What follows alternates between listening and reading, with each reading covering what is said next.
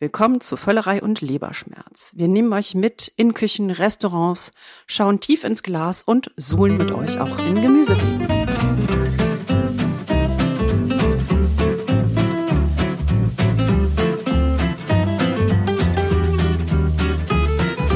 Herzlich willkommen bei einer neuen Ausgabe von Völlerei und Leberschmerz, eurem Podcast über Essen, Trinken und den ganzen anderen Rest. Am Mikrofon Carmen Hillebrand. Lee Green und Thomas Knüver. Wir sitzen hier in Düsseldorf ähm, in einem wunderschönen Studio in Flingern. Und Düsseldorf, das ist natürlich in diesen Tagen bereits ein inneres Beben, ein, ein, ein Aufwärmen, eine Unruhe in der Stadt. Denn was steht an? Karneval. Ja, Du, du bist ja so Halbamerikanerin, Lee. Karneval, dein Ding? Nicht wirklich. Jetzt war aber auch mein, nie, das, nie das Ding in der Familie. Von daher haben wir, äh, wir sind eigentlich zu Karneval immer verschwunden. Meine Eltern haben dann immer gesagt, Karneval, diesmal bleiben wir hier. Und dann wurden wir doch irgendwie am Donnerstag noch ins Auto gepackt und sind irgendwo hingefahren, wo dann hoffentlich kein Karneval war. Hm, ich bin gebürtige Düsseldorferin, bin in Hochtal groß geworden, in der Nähe von Düsseldorf. Und ich habe das letzte Mal, glaube ich, Karneval gefeiert mit 16 ähm, und da haben wir selbst Eierlikör gemacht. Daran erinnere ich mich noch gut. Also für mich als Münsterländer ist Karneval ja, wenn schon, eine sehr ernsthafte Angelegenheit. Aber insgesamt kommt nach dem Karneval natürlich was? Die Fastenzeit. Fasten. Das war dein Einsatz, Lee. Ich bin enttäuscht, dass du ihn nicht getroffen guck, hast. Guck jetzt ganz groß, nach Karneval kommt, okay, ja, Fastenzeit bis. Ostern. Und Stimmt. das ist mittlerweile scheint das ja total hip und äh, der wirklich der letzte Schrei zu sein, auf irgendwas zu verzichten und das cool zu finden. Ein Teil meiner Verwandtschaft fährt jetzt tatsächlich einmal im Jahr in eine Fastenklinik ähm, in der Nähe von Hamburg. Und dann gibt es halt nach so nach, nach am ersten oder zweiten Tag schon, äh, hat man dann so wenig im Bauch, dass man Kopfschmerzen kriegt. Und hinterher hat das man nennt aber. sich dann Detox, wenn man die Kopfschmerzen hast. Ein gutes Zeichen, dass du Kopfschmerzen hast, ist der Detox. Ich nee, glaube, und Blutungsstörung. Ich würde auch behaupten, dass ehrlich gesagt dann äh, jemand, der unterernährt ist, äh, dann auch Detox geht. Ich finde das ein bisschen schwierig. Ich glaube, es ist viel eher, dass dein Körper dir sagt, hallo, ich hätte jetzt gerne einfach mal wieder ein bisschen Energie zugeführt. Mhm. Ja, da gibt es ja viele. Ich glaube, da gibt es, ähm, da könnte man jetzt einen ganzen, einen ganzen Podcast machen zu Theorien über Fasten und diese ganzen Fastenkuren und welchen Effekt es hat und welchen Effekt hat es nicht. Ähm, sicherlich kam, hast du recht, dass die Leute jetzt hingehen und sagen, sie nehmen es als Anlass. Aber wenn die Leute es als Anlass nehmen, sich mal ein bisschen zu besinnen und auch aufzupassen, aufzupassen, was sie essen und sich ein bisschen bewusster ernähren für sechs Wochen oder vier Wochen oder wie lange diese Zeit dauert, ist das doch schön. Ich finde aber interessant, wie, wie, weit das inzwischen gekommen ist, mhm. weil wenn ich in den äh, Rewe-Supermarkt gehe, dann gibt es dort inzwischen diese Säfte von Frank oder Frank, von denen na, zwei auch ganz lecker sind. Man soll halt äh, dann eine Woche lang ähm, jeden Tag eine dieser sieben Saftsorten trinken und dann ist man halt total detox. Aber, aber das sowas. kam, das so, kam, dreht sowas von mit den Augen. Man sieht nur noch das Weiß. Ja, ich, also viel ich weiß, bringt ja so eine Saft-Detox-Kur auch überhaupt nichts. Aber habt ihr sowas schon mal probiert? Nee, ich weiß aber, als ich, äh, wie alt war ich noch, 15 oder so, meine älteste Freundin Sabine hat eine sieben Tage Körnerkur gemacht mit Hirse und so und das war schrecklich. Ich habe mir immer nur dabei zugeguckt und mal was probiert und es war einfach irr. Also nee, ich habe sowas noch nie gemacht. Ich finde es echt albern. Naja, also wie gesagt, ich habe, ich kenne nur diese eine Theorie, die hat meine Mutter mir mal gepredigt, da habe ich dann aufgehört, mich überhaupt mit diesen Saftkuren und diesen Detox-Kuren stärker zu beschäftigen. Aber ich weiß, viele andere Leute halten Heilfasten für was sehr Sinnvolles. Da war die Theorie damals, klar, man hat diesen Adrenalinschub, weil die, Leute sagen ja mal, sie fühlen sich so viel besser. Damals hieß es, ähm, diese, diese, diese, dieser Adrenalinschub, dieses sich besser fühlen, liegt halt darin begründet, dass wir halt sozusagen ja am Verhungern sind und unsere Körper, wenn sie zum, am Level sind, dass sie nicht mehr genug zu essen haben, die letzten Energien freisetzen, um zum nächsten, Wasser, zum nächsten Wasserloch zu kommen, sozusagen. Ja? Also so aus, aus der prähistorischen äh, Perspektive der menschlichen Entwicklung. Dann habe ich gedacht, das klingt logisch. Dann habe ich gedacht, das ist jetzt nichts, was ich irgendwie tun muss, meinem Körper äh, dieses äh, Verhungern äh, vor, äh, vorgaukeln und habe mich damit nicht weiter beschäftigt. Was ich aber sehr wohl tue, ist einfach nur, weil ich glaube, dass es manchmal wichtig ist, dass man sich mit dem beschäftigt, was man isst, was die Zutaten betrifft, etc., etc. Gerade in einer Welt, in der wir Vielleicht zu oft ins Restaurant gehen, und jetzt gucke ich Thomas an. Zu wenig kochen, jetzt gucke ich Thomas an. Oder vielleicht zu viel Butter ins Essen tun, jetzt schaue ich Carmen an. Bin gespannt, was sie mir gleich an den Kopf werfen. ähm, dass es einfach wichtig ist, ab und zu mal bewusst, sich zu bewusst, bewusst zu machen, was man isst. Und ich habe jetzt keine Fastenregime, aber ich gehe alle drei Monate mal eine Woche hin und log mit einer App wirklich alles, was ich esse. Nur mal um zu gucken, mir bewusst zu machen, wo sitze ich denn eigentlich im Sinne von Intake etc.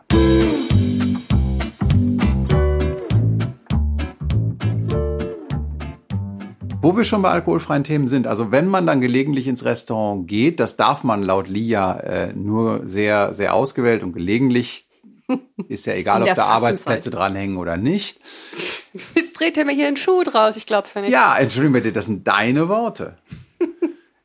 wenn man dann so hingeht, ist ja immer dieses Thema, was trinke ich denn da eigentlich? Ich meine, Wein, Bier ist klar. Wenn man aber ähm, keinen Alkohol möchte, ist das tatsächlich eine Herausforderung. Also wir haben Freunde, die, die keinen Alkohol trinken und dann einerseits werden die häufig angeguckt wie, ah, das sind die Alkoholiker, arme Kerle. Und andererseits ist die Auswahl halt nicht sonderlich groß, oder? Nö. Also tatsächlich, äh, was gibt es denn? Apfelsaft, Apfelsaftschorle, Wasserkarten. Ja, das Gehobene. Dann hast du einen Wassersommelier, was der auch immer macht. Ähm. Aber das gibt es doch kaum noch, oder? Nee, es war eine Zeit irgendwie in den 90ern oder 2000er, ja? ich weiß nicht. Irgendwann war es tatsächlich en vogue. Und klar schmecke ich einen Unterschied in den, weiß ich nicht, bei, bei manchen ähm, Sprudelwasser, dass manche salziger sind und manche nicht. Ne? Aber da sind die Unterschiede größer, als man denkt. Also wir haben mit, im Büro mit unserer kleinen Firma haben wir ein Wassertasting gemacht, um dann zu gucken, welches wir bestellen. Die Unterschiede sind, wenn man es blind verkostet, tatsächlich bemerkenswert. Okay. Wenn das so schwierig ist, ist es ja kein Wunder, dass viele Restaurants das vielleicht nicht zu dem Level machen, wie wir als Konsumenten das gerne hätten. Wie gut, dass es da Experten gibt, die sich darauf spezialisiert haben. Nicole Klaus habe ich 2017 auf der Republika kennengelernt. Und die hat ein Buch geschrieben, Die neue Trinkkultur. Und äh, die macht auch Vorträge offensichtlich und macht schöne Food Pairings mit alkoholfreien Getränken.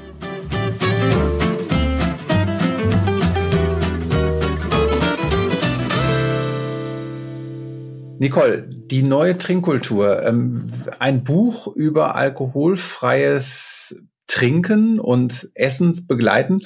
Wie bist du zu diesem Thema gekommen?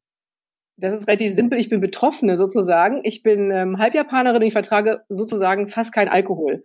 Und wenn man, wenn das so ist und man dann essen gehen möchte und gut trinken möchte, dann ist das ein bisschen schwierig, weil man immer Wein und Bier kriegt oder Sake neuerdings. Und ich habe mich immer geärgert, dass ich dann Apfelsaft gekriegt habe, Apfelsaftschorle oder Orangensaft oder was immer so gerade im Saftregal stand.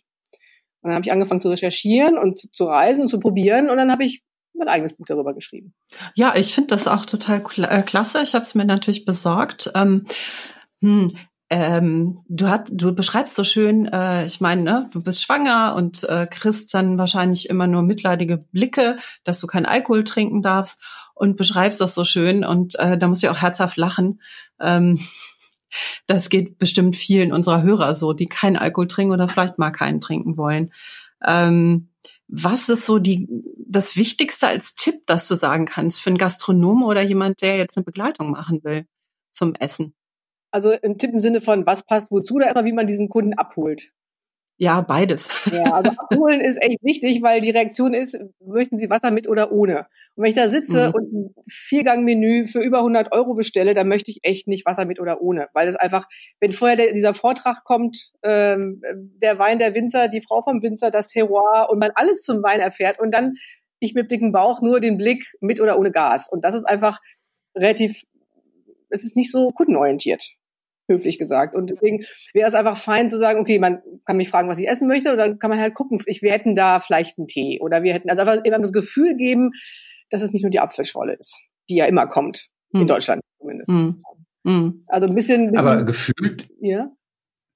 Gefühlt nimmt die Zahl der Restaurants, die eine alkoholfreie Begleitung äh, bieten, doch zu, oder? Ja, deutlich. Also das ist jetzt so, ich würde sagen, Sebastian Frank im Horvath in Berlin hat damit so ein bisschen angefangen. Nils äh, Henkel, bei dem habe ich vor acht Jahren schon eine alkoholfreie Begleitung äh, genossen und dann kam ganz lange gar nichts. Und jetzt gehen die ganzen neuen jungen Gastronomen, die fangen damit an oder machen es auch schon, weil sie einfach ein bisschen, ich glaube, die haben nicht so eine Angst vorm, die versuchen das einfach. Und so ein, so ein mhm. Tantris oder irgendwie so ein, so ein Schiff, so ein Drei-Sterne-Michelin-Schiff, die machen nicht mal eben so ein, so ein Testlauf damit. Weil wenn es schief geht, wie sieht's aus und so. Und, und bei Sebastian Frank ist es ja so, wie Nils Henkel auch, da waren die Frauen schwanger und sagten so, wir möchten gerne weiter hier essen, aber ich möchte kein Wasser trinken. Und dann waren die Männer gefragt, ihren Frauen eine vernünftige alkoholfreie Begleitung zu machen.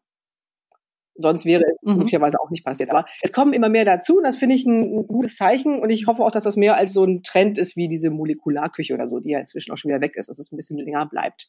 Weil nicht trinken tut jeder mal irgendwann denke ich. Äh, ich hatte mal so eine, so eine Saftbegleitung zu einem Menü. Ähm, da muss ich dann aber sagen, alter Falter, das macht ja auch satt. War süß. So ein Saft. Ja. Also so ja. sechs, sieben Säfte oder so. Das geht, das geht eigentlich gar nicht. Das ist also schon fast unseriös, weil ich als Koch mache mir Gedanken, was passt zu meiner Speise. Und die Köche, so unter uns, ne, hört ja kaum jemand zu, die finden das so Mittel, Speisebegleitung, weil das verändert immer das Essen.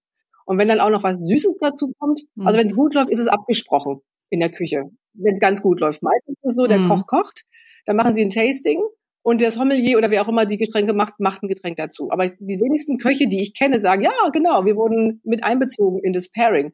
Und wenn dann so eine Saftbegleitung kommt, dann ist das das ist super zum Käse. Das ist super zu manchen Gerichten, zum Beispiel zum äh, jetzt Weihnachten äh, Hirschgulasch mit Rotkohl. Da kann man einen Kirschsaft zu anbieten. Ein Glas, mal zu einem Gang. Aber wie du schon sagst, sechs Gänge, sechs Säfte, das ist wirklich, das ist äh, fast ein Liter Saft, den man dann drin hat und Zucker und ähm, Säure auch, nicht zu vergessen. Und das macht mit dem Bauch nicht so richtig Gutes. Aber ist denn, ist denn ein Saftpairing, wäre das so viel kalorieintensiv im Vergleich zu Wein? Wenn ich ein Glas Wein trinke oder ein Glas Sekt? Nö, Kalorien nicht. Nee, ich glaube nicht. Ähm, kommt auf den Wein an, der hat ja Kalorien durch den Alkohol. Das ist mehr die, die, die Süße, die das mhm. Problem ist. Also dass einfach der, der Saft einfach eine Komponente zum Essen bringt, die einmal so nicht geplant war, die der Wein ja, wenn es nicht gerade, gibt's das noch, Kellergeister oder sowas, also irgendwas Süßes, ähm, dann, dann ist der Wein einfach ein, wenn es gut läuft, ein, ein neutraler, herber Begleiter. Und das ist ja ein Saft, wenn es nicht ein Aronia oder ein Johannisbeersaft aus der schwarzen Johannisbeere Muttersaft, ist es immer oder Sellerie. irgendwie. Und das ist was, was das ja, ja, ja Gemüseseite bin ich totaler Fan davon, ähm, aber das ist ja eher selten.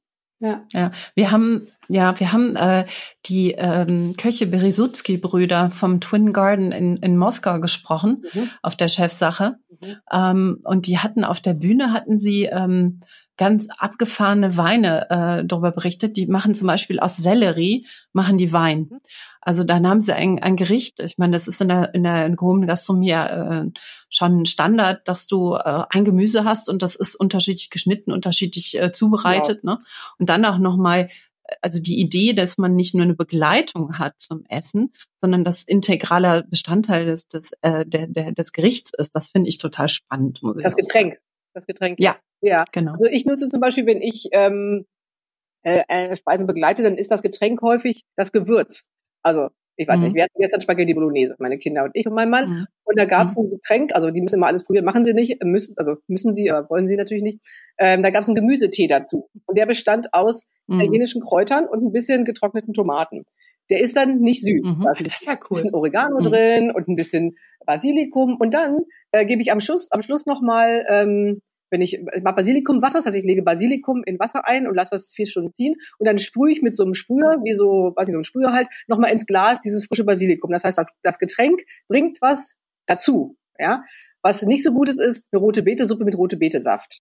Also Hauptkomponente in der Speise plus das gleich nochmal im Glas, das ist sehr viel rote Beete unterm Strich. Und das ist auch zu viel für, das ist auch nicht, ähm, nicht ähm, stimmungshebend. Aber wenn man sozusagen sagt, man hat jetzt sowas Verkochtes, also lange gekochtes, besser gesagt ein Gulasch oder so, und da kommt das ein frisches Kraut dazu. Zum Curry kann man dann frisches Korianderwasser geben. Dann ist das Getränk das Gewürz. Tee spielt bei dir ja auch eine große Rolle. Ja, das ist einer meiner Lieblings-Pairings, weil Tee ist so wahnsinnig da geht alles. Das geht kalt, das gibt Cold Brew, das gibt sogar Ice Brew, ähm, wenn ich Teeblätter zwei, drei Stunden in Eiswürfeln liegen lasse und das dann trinke, hat ein grüner Tee zum Beispiel viel mehr fruchtige Noten, als wenn ich ihn klassisch aufbrühe bei 80 Grad. Also man kann da sehr viel spielen mit Temperatur, mit Ziehzeiten und ähm, hier in Berlin gibt's gerade ein ähm, Café, das macht einen Huchicha, also einen gerösteten grünen Tee Espresso und jagt den durch die Espressomaschine der hat ein ganz anderes Aroma, als wenn ich den bei 80 Grad aufgieße, natürlich. Also es gibt da Experimente und da bin ich immer ganz glücklich, wenn das jemand mitmacht, meine nerdigen Dinge, ähm, wo man dann einfach versuchen kann, den Tee, das ist was anderes als ich trinke meinen Tee zum Apfelkuchen. Geht auch, ja, Tee zum Apfelkuchen super, aber Tee als erwachsener Begleitung zum Essen, das ist eine tolle, eine tolle Sache. Was ist denn so, ein Pair, also so eine Begleitung oder so eine Pairing, was du mal entwickelt hast und was gar nicht geht? Vielleicht auch für das Buch, dass also, du in den Rezepten da was gemacht hast und jetzt denkst um Himmels Willen. Ja, manchmal ist es so, ich bin ja großer Fan von Shrubs. Das sind so Getränke, die sind auf Apfelessigbasis, auf Essigbasis, also Essig, Zucker und irgendeine Zutat, also Gemüse oder Obst. Das hat eine ordentliche Säure durch den Apfelessig. Das wird dann mit Wasser aufgespritzt. Das, diese Säure geht manchmal super, manchmal geht die aber gar nicht, zum Beispiel zu Käse. Also ich war auf der Suche nach, was pair ich zum, zum Käseteller. Und ähm, ich trinke dazu drei Weine und ich bin durch dann. Ihr nicht, aber ich garantiert. Aber PT geht super, ja. Und dachte ich, ach, dann machst du mal sowas, sowas was Fruchtiges, weil zum Käse passt ja auch häufig so eine Feigenmarmelade. Also da ist ja auch irgendwie Frucht drin. Und eine Birne isst man dazu. Dann habe ich mir einen Birnenschrap gemacht und es war so, als ob Käse und Birne im Kampf voreinander auf der Käseplatte standen. Also es geht, die Säure war dann zu viel. Ja, da braucht es dann einen lieblichen Apfelsaft und der war super. Oder einen Birnensaft. Also mhm. das sind so Sachen, wo man dann denkt, okay. ach, theoretisch auf dem Papier alles super. Das passiert mir auch immer wieder, wenn mir Köche für ein Pairing ihr Menü schicken. Da steht dann so, kennt ihr ja, Makrele, Miso, Brokkoli. Dann sage ich ja, was ist denn da so drin und der Röstaromen und dann kommen noch so drei dürre Worte, weil kein Koch gibt ja gerne seine ähm, Geheimnisse raus und dann passt es vor Ort nicht, weil er mir vergessen hat zu sagen, dass da rohe Zwiebeln drin sind oder dass, also dass eben manche Dinge, die sich dann einfach abstoßen. Also tatsächlich auch im Mund und das ist dann ziemlich furchtbar. Also wenn man zu so einem Parmesan, so ein bisschen mit diesen Salzkristallen, da gehen einfach so essighaltige Getränke gehen ganz schwer. Musste ich auch bitter lernen. Was sind denn so die sag mal, jetzt, wenn wir sagen, unsere Hörer sollen sich irgendwie jetzt drei Sachen mitschreiben. Ja. Die Küche hängen als Reminder. So entwickeln sie ihre eigenen nicht alkoholischen Getränke zu was immer sie kochen wollen. Ja. Was sind so die drei oder vier Grundregeln? Also wichtig ist, in, erster Linie ist, dass das Getränk steht dem, hinter dem Essen. Also als Bild habe ich so bei meinen Vorträgen oder so, also das Essen ist die Queen, ja, und der, äh, das Getränk ist Prinz Philipp. Immer ein Schritt dahinter. Das heißt, ein Sommelier, also einer, den der seinen Job gut macht, würde zu einem Sushi keinen schweren zehn Jahre alten Burgunder reichen. Kann man machen, kann auch vielleicht spannend sein, aber in mhm. erster Linie wird der, der Wein dermaßen sich in den Vordergrund drängen und den Sushi aus dem Rampenlicht schieben, das ist einfach nicht im Sinne des Erfinders. Weil letztendlich geht mir auch Essen, um zu essen irgendwie. Und wenn das Essen dann übergemangelt wird vom Getränk, also das heißt, ein zartes Sashimi mag lieber vielleicht einen weißen Tee oder einen grünen als ein Sauerkirschsaft. Mal so als Beispiel. Oder selbst bei Mineralwasser nimmt man lieber das stille Wasser mit wenig Mineralstoffen als ein Pellegrino mit ohne Ende Kohlensäure und einer größeren Menge an Mineralstoffen. Das heißt, dieses halt mich zurück als Getränk, das ist Regel Nummer eins und dann kommt ganz lange gar nichts, weil das finde ich total wichtig. Ähm, weil sonst zerstört man sich auch seine Speise und den Spaß am Pairen. Ähm, dann gibt es so eine Regel, wenn das, zum Beispiel beim Dessert, wenn das Dessert süß ist, darf das Getränk nicht, nicht süß sein. Es muss mindestens ähnlich süß sein. Also, wenn ich ein äh, Orangendessert mit Schokolade habe und denke, ach, dann machst du mal so ein Orangenwasser dazu. Das ist quasi nicht da. Das verschwindet total. Dann mhm. was sein, vielleicht sogar eine gute Orangenlimonade oder sowas, also irgendwas sein, was, was dieser Süße vom Dessert, was da gut dagegenhalten kann. Sonst verschwindet das. Bei Säure das Gleiche. Gerecht mit viel, recht viel Säure braucht auch ein Getränk, was auch Säure drin hat. Also so ein bisschen auf Augenhöhe bleiben, aber eben nicht übermangeln. Vielleicht so. Wenn man dich googelt, kommt man auf deine Website neuetrinkkultur.de. Da hast du Tipps und Trips. Tipps und Trips, Tipps und Ticks. Tipps. Oh Gott, Tipps. Und ähm, wir haben noch nichts getrunken heute, nur so on the record hier. Kommt gleich. Kommt gleich. Ähm, du hast das Buch geschrieben, die neue Trinkkultur. Ja. Speise perfekt begleiten ohne Alkohol im Westend Verlag. Das werden wir auch als Ressource in unsere Show Notes ja. verlinken. Gibt es noch einen letzten Tipp, eine Online-Ressource oder einen Shop oder irgendwas, wo du sagst, da sollte sich jemand, der jetzt ähm, so ein bisschen mehr sich in die antialkoholischen Getränke-Alternativen einlesen will, vielleicht so ein bisschen rumgoogeln? Also es gibt ja tatsächlich außer meinem Buch noch ein zweites, was sich mit alkoholfreien Drinks beschäftigt. Das heißt nicht genau so, alkoholfreie Drinks von Brandstätter Verlag. Und die Kolleginnen haben wahnsinnig viel Aufwand sich über Cocktails auch gemacht. Also jedes Getränk ist wirklich liebevoll zusammengebaut und man kriegt explizit zu jedem Cocktail ein, ein Pairing. Das finde ich gut. Das ist was, was, ähm, was auch hilft, ähm, was aufgeteilt ist nach frisch und ähm, teig. Und dann habe ich ein Buch, das heißt gesunde Getränke. Das sind Tees und Tonics und Detox-Drinks, weil wir fasten ja gerade alle wie verrückt Alkohol unter anderem und Zucker und so. Und das sind Getränke, die auf machen nur drei, drei Zutaten. Lorbeertee zum Beispiel oder Ingwer, äh, Kaffeeleim-Leaf-Tee. Also so Dinge, die ähm, man gar nicht so auf dem Schirm hat als Tee, außer Pfefferminz und was man sich sonst so ins Glas macht. Also bisschen probieren. Ich habe ein asiatisches Gericht, ich mache da Ingwer rein, ich mache ein Kaffeeleimblatt da rein und ich mache vielleicht noch Koriander rein. Und dann habe ich ein ziemlich gutes Getränk zum Curry, wenn ich das möchte. Also dann gibt's den alkoholfreishop.de online. Die haben ziemlich, ziemlich viele alkoholfreie ah, Getränke, ziemlich viele Weine. Das ist so ein zweischneidiges Schwert, weil der alkoholfreie Wein wird echt, der muss echt durch was durch, dass er eben so ist, wie er ist. Man muss halt entalkoholisiert werden. Ähm, mhm. das, wir testen jetzt für den mhm. Tagesspiegel demnächst alkoholfreie Wein. Ich bin sehr gespannt. Ähm, es kommt langsam auch so an, wobei ich noch nirgendwo einen angeboten gekriegt habe, alkoholfreien Wein. Ihr? Schon mal irgendwo? Achtet ihr wahrscheinlich. Ja, ja, genau. Und die sind auch eben 3,99. Dann kann man sich ungefähr ausrechnen, wie der Basiswein ist. Also, äh, aber es gibt auch gute, die kosten 18 bis 20 Euro. Ähm, auch der wurde aber entalkoholisiert unter Vakuum und der ist natürlich, da ist halt der Alkohol raus und der wurde erhitzt und aber es gibt wirklich Bestrebungen, eben weg von diesem ähm, fiesen alkoholfreien Wein guten zu machen und dann der, der es schafft, wie beim Bier, ja, da gibt's ja wirklich hervorragende alkoholfreie Biere, der muss nie wieder arbeiten, der Winzer. Das dauert vielleicht noch ein bisschen. Aber, ähm, aber ich glaube, dass, wenn man das googelt, es gibt immer mal wieder Temperance Pairing, heißt es im Englischen, oder NA Drinks. Ähm, Mocktails sind es eben nicht, das sind halt alkoholfreie Cocktails. Und die passen dann im Zweifel immer nicht zum, ähm, zum, zur Speise. Ähm, ja, es gibt nicht so wahnsinnig viel im Netz, man muss halt ein bisschen okay. suchen immer mal einer sowas. Super, dabei. dann haben wir ja hier ein paar erste Ansätze. Vielen Dank, dass du bei uns warst. Genau, vielen Dank. Ja, sehr gerne.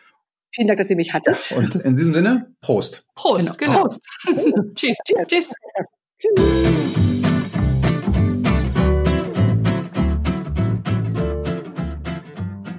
Völlerei und Leberschmerz heißt unser Podcast, aber heute gibt es nur Entbehrung, karges Essen, kein Alkohol und passend dazu Veganismus sozusagen. ähm, Likam, ihr wart gerade in Tel Aviv, wie es sich für gute Food-Hipster gehört.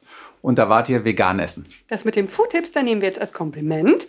Und ja, wir hatten das äh, extreme Glück, dass wir einen ganz seltenen äh, freien äh, Tisch äh, bekommen haben im Opa. Das ist tatsächlich wie Opa wie Großvater, bei uns schön deutsch im Kosenamen. Und ähm, das ist ein Restaurant von einer jungen Dame, die das gerade erst im September aufgemacht hat. Von daher müssen wir das alles noch, unsere Eindrücke, die wir jetzt hier gleich teilen, bitte alle noch mit einem, ähm, sagt man, Grain of Salt nehmen, weil sie halt wirklich noch nicht lang dabei ist.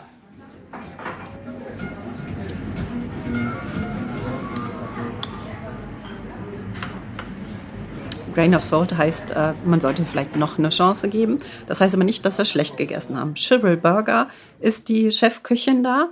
Die ist aufgefallen, ähm, die ist bekannt in Tel Aviv und über Tel Aviv hinaus für ihren Karotten-Hotdog. Also das ist tatsächlich so, ähm, das hat sie äh, verkauft in einem Pop-up-Restaurant, bevor sie jetzt das Restaurant aufgemacht hat. Ja, was hatten wir? Wir hatten acht Gänge wie gesagt, alles vegan, alles nur Gemüse. Und sie hat wirklich gezeigt, dass Gemüse richtig gut schmecken kann. Das Einzige, also ich habe ein bisschen Problem gehabt, irgendwann wurde es zu viel, ständig Raucharomen und äh, zu viel einfach. Fenchel und Estragon. Ähm, wir hatten, was mich, mich gut daran erinnert, ist, ist ein, ähm, ähm, ein Kurs, äh, ein Gang, wo wir, wo wir halt ähm, ähm, Pilze hatten. Das war sehr lecker. Und das war sehr voll und sehr umami. Aber der Rest war schwierig teilweise. Ja, ich glaube also, sie hat halt zum, angefangen mit, ähm, mit, äh, mit Birne, dann hat sie Kohlrabi sie hat gehabt, sie hat Fenchel gehabt, dann ähm, hat sie als Star diese Pilze gehabt, im nächsten Gang war es äh, Chinakohl, dann Topinambur. Ähm, und was sie halt mit allen diesen Gerichten macht, weil sie will aus diesen Gerichten halt das Fleischige rauskitzeln. Ja? Also sie will eigentlich Veganismus ad, ad absurdum führen, indem sie Gemüse dazu bringt, dass es dir, dich erinnert an Fleisch.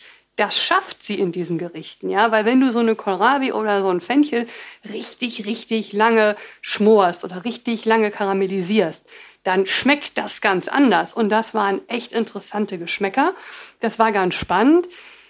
Es wurde aber dann auf die Dauer ein bisschen viel. Ja, also es war dann irgendwie, wenn du dann das nächste Mal so eine hyperkaramellisierte, konzentrierte Bombe von Gemüse bekommst, dann ist das nicht mehr wirklich aufregend. Und was mir persönlich so gefehlt hat, war zwischendrin mal so ein so eine kleine Ohrfeige, ja, so eine geschmackliche, so ein frischer Blurb von irgendwie einfach was, was Frischem, was ein bisschen mehr Säure hatte, was ein bisschen lebendiger ist. Es war halt alles, es war sehr interessant und das Konzept, glaube ich, bringt sie toll rüber und jeder, der sich um veganes ähm, Essen interessiert, glaube ich, kann sich da was abgucken. Aber für acht Gänge ist es vielleicht ein bisschen viel. Ja, also wie gesagt, es war eine spannende Erfahrung, wenn ihr hingeht, liebe Hörerinnen und Hörer. Und wir werden euch die Adresse und auch noch ein paar aktuelle Medien, ähm, die zur Eröffnung berichtet haben, in den Show Notes verlinken.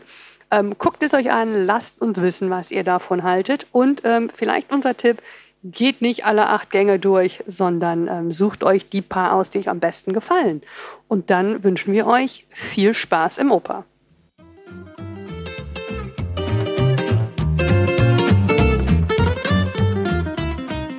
Spannende Insights waren das doch. Da haben wir wieder was gelernt. Fangen wir dann jetzt beim Fasten an. Was kam?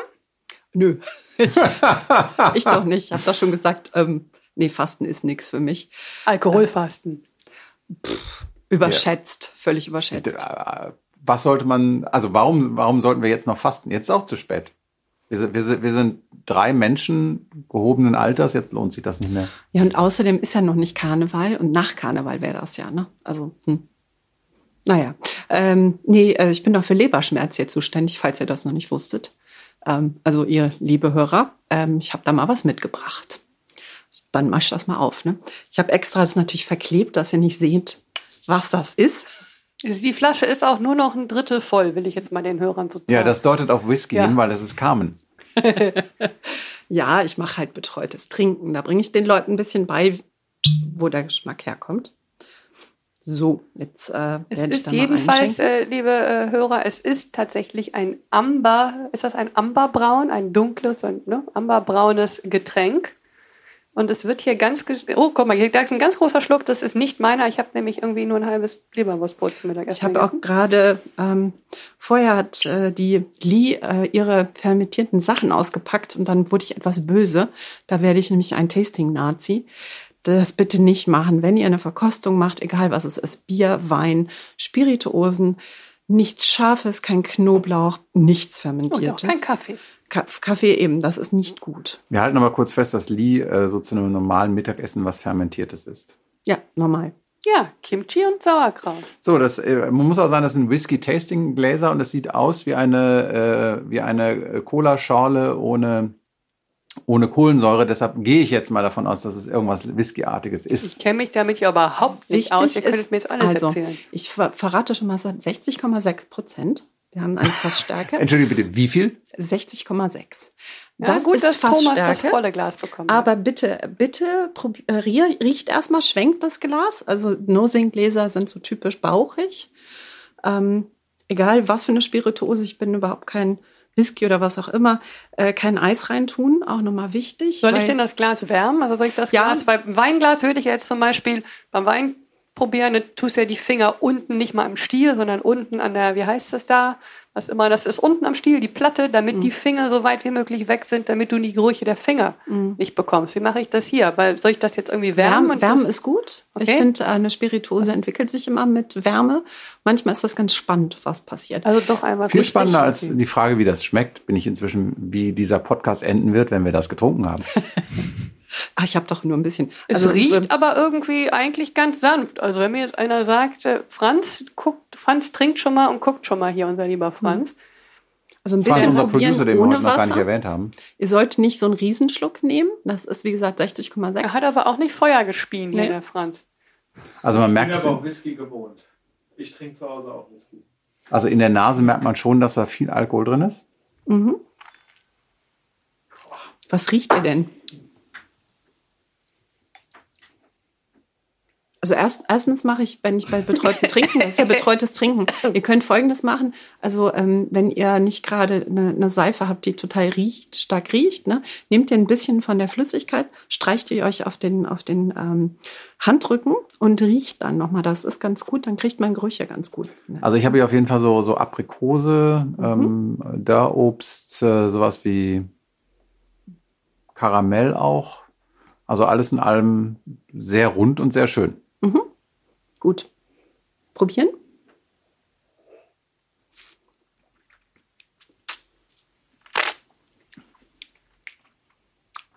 Also wie gesagt, einen kleinen Schluck. Also, wow, also ich bin kein Whisky-Experte, ich mag den jetzt, ich trinke den jetzt, aber ich kann der, Ich würde also, der ist lecker, der ist rund, aber mit den 60 Prozent, da muss, äh, ja. da will ich schon ein bisschen Wasser reintun. Ähm, also das ist Hardcore, ja. Äh, natürlich, aber wichtig nicht. ist tatsächlich. Ähm, ja, du bist Amerikanerin, du bist sowas gewöhnt.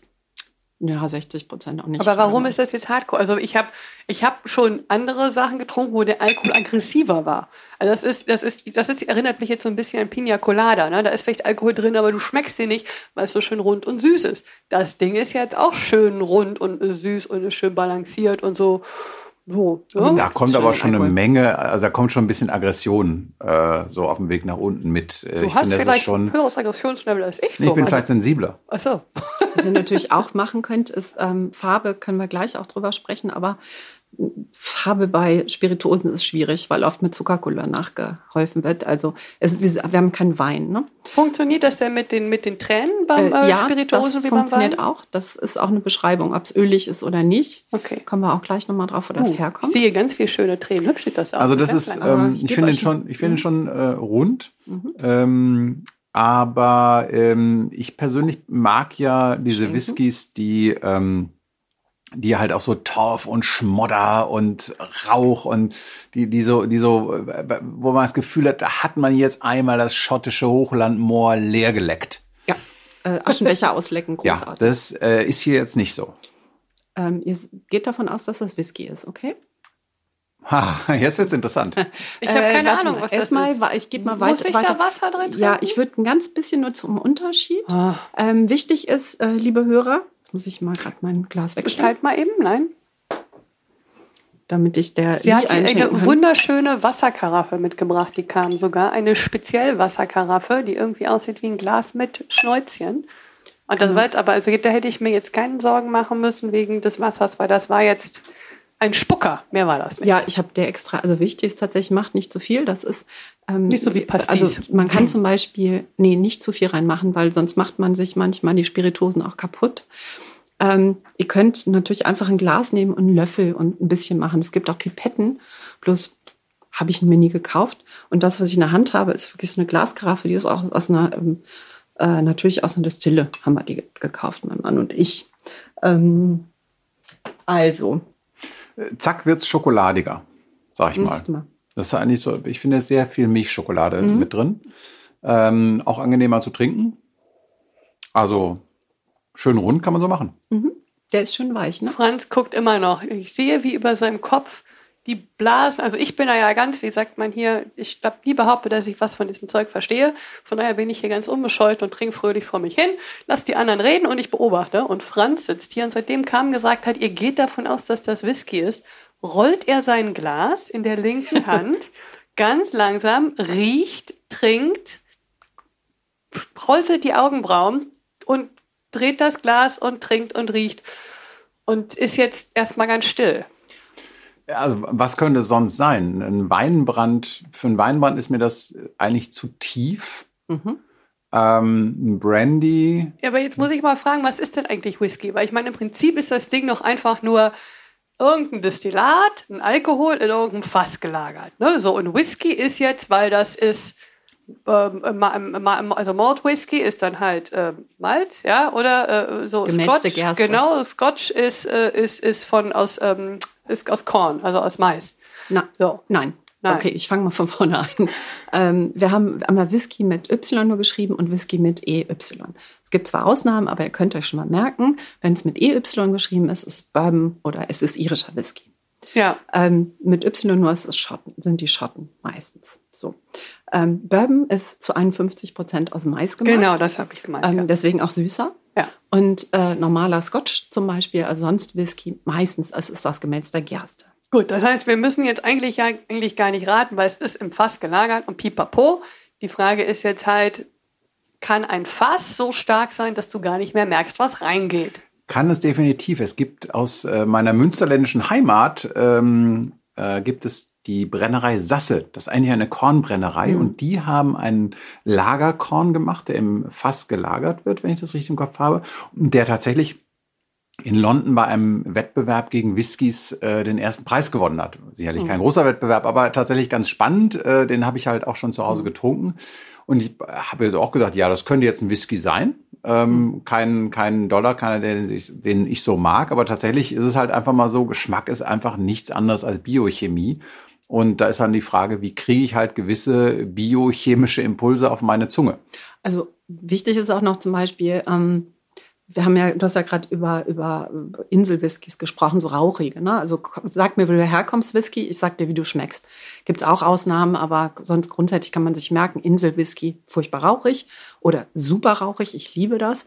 Und so Space Height und Lowlands, ne? es gibt verschiedene Regionen in, in Schottland, das ist alles mehr Schafe, Honig. Und so kann man sich ganz gut orientieren, wenn man jetzt. äh, Jetzt reden wir aber fürchterlich viel über Whisky, über was, was angeblich doch gar kein Whisky ist. Genau, was ist was es denn ist jetzt? es denn jetzt? Ja, ich komme sofort dazu. Nur, wo, wie kommt noch mal kurz, wie kommt Rauch rein? Du hast gesagt, wie kommt Geschmack? Ne? Also hat verschiedene Komponenten. Wenn Rauch Whisky ist, dann ist es beim Melzen ist Torf verwendet worden. Sonst kommt Rauch nirgendwo im Geschmack rein. Ähm, es kommen noch andere, so wenn, wenn das, der Whisky oder was auch mal ölig ist, ist es kommt darauf an, wie die Brennblase aussieht. Wenn die gedrungen ist, dann wird es ein öliges. Die äh, Brennblase, liebe Hörer, ist ein Ding, wo das äh, ist, Destilliert wird. Distille. Also bei Nee, Dis- das heißt Brennblase tatsächlich. Da, wo destilliert wird, das Kupferding. Genau, das ist Dis also so eine in- Distille, also man destilliert, indem man Flüssigkeit in diese Brennblase tut und dann wird es äh, evaporiert durch Genau. eine Distille, die je nach prozentual, wie sagt man, Prozentanteil des Alkohols auch länger ist oder höher und je nachdem, wie man das aromatisieren will, hängen dann im Zweifel. Nein, das ist nein. dann beim Gin der Fall, hängen dann in dieser, in diesem Schornstein noch so kleine Körbchen mit äh, aromatisierten Geschichten. Das ist Das ist aber wiederum ein anderes äh, Verfahren. Es gibt einmal das Potstill-Verfahren, von dem ich jetzt spreche, was es in, in Schottland benutzt wird, und das kontinuierliche äh, Destillierverfahren. Da wird immer wieder in Maische eingespeist, dann kannst du große Mengen von Alkohol achtmal destillieren, ne? Wodka. Je, je, je öfter was destilliert ist, desto reiner wird es, desto weniger Geschmack ist aber auch drin. Gin wird normalerweise im kontinuierlichen Verfahren gemacht. Gut, jetzt, the big reveal.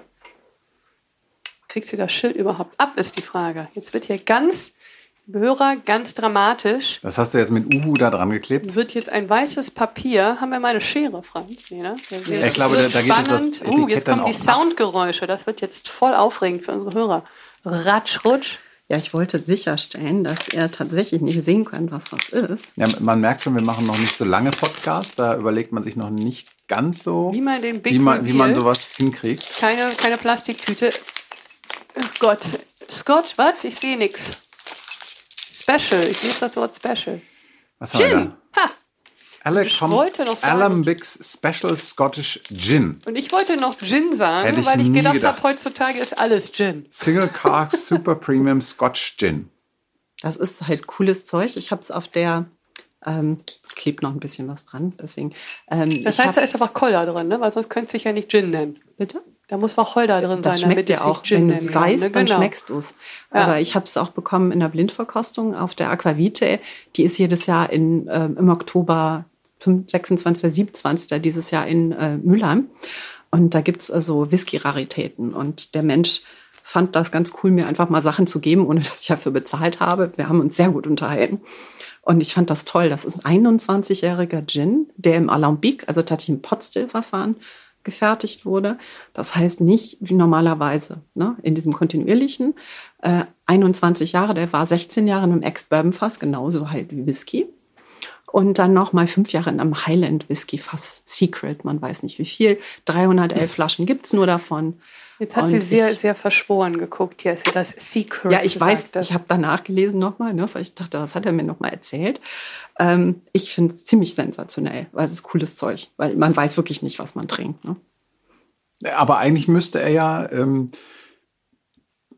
ein, äh, eigentlich müsste er ja günstiger sein, weil Gin ist ja eigentlich äh, das äh, alkoholische Produkt mit, mit den wahnsinnigen Margen, weil eigentlich hängt man ein paar Kräuter in Industriealkohol. Ja, aber es kommt nicht genau das, du hast das gerade gesagt, kommt noch mal, was du machst, wenn das Ding 21 Jahre, weißt du, wie viel Holz kostet, wie viel diese Holzfässer kosten? Das ist doch war die Lagerhaltung, die das kostet. Die, das musst du ja erstmal alles amortisieren. Das machen aber, also Gin mittlerweile, es gibt äh, große, Franz guckt übrigens immer noch skeptisch. Ja, es gibt, äh, es gibt äh, viele neue Distillen mittlerweile. Ähm, in England zum Beispiel, in Schottland auch wieder neue Rarsay oder Torvik. Die fangen, machen gerne erstmal Gin, weil ähm, das können sie dann verkaufen, können ein bisschen finanzieren, weil man darf ja erst Whisky Whisky nennen, wenn er drei Jahre lang auf schottischem Boden produziert und drei Jahre lang in einem Ex Bourbonfass, meistens in einem gebrauchten äh, Fass gelagert wurde.